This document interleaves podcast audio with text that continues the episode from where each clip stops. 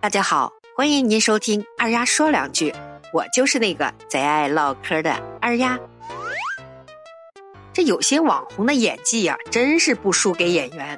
这家暴也摆拍呀，这回出了名，两口子做套啊，让所有网民都知道了。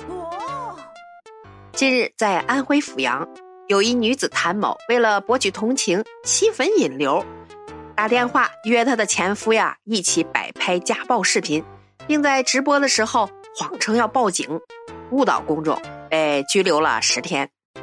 后来发现，他家中完整监控视频显示，被家暴前一个小时，这个谭某和她前夫呀是多次演练。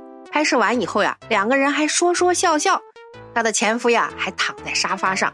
悠闲自得的看电视，二丫想说两句，居然还有这种人，真是人才，真是没有矛盾，制造矛盾也要上啊！真想不通，这么志同道合的夫妻怎么会离婚呢？一个字儿，为了钱呐！没想到呀，这回挨顿揍还翻车了。亮个相吧，不是老想出名吗？这小情节让你俩拍的，有句话咋说的？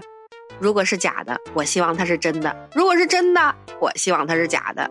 那你这到底是真的还是假的呀？那你这媳妇儿挨打了，那肯定要通知妇联把他抓起来呀！必须把这男的抓起来。你说为了想红博人眼球，咱讲话了，那红完之后你得钱了吗？你这是啥流量都想吃啊？我就不明白，是谁找你接广告代言了吗？这回火了。你出来开直播带货呀？网友问你了，你咋火的？你可以理直气壮的告诉他，我摆拍家暴火的。真是看不惯呀！现在有些网红整点剧情，把婆婆、儿媳妇、儿子互相闹矛盾，因为钱、因为房子争来争去，最后混个脸熟，开始直播带货了。哎呦我的妈！真是的。挣钱无可挑剔，但是也应该有点底线吧？那有点脑子的人呀，都能看出来这是假的。我觉得呀，你们应该去参加《我是演员》的节目，该多好呀！那咱民间呀，出来一堆演员呢，那比明星演技都好。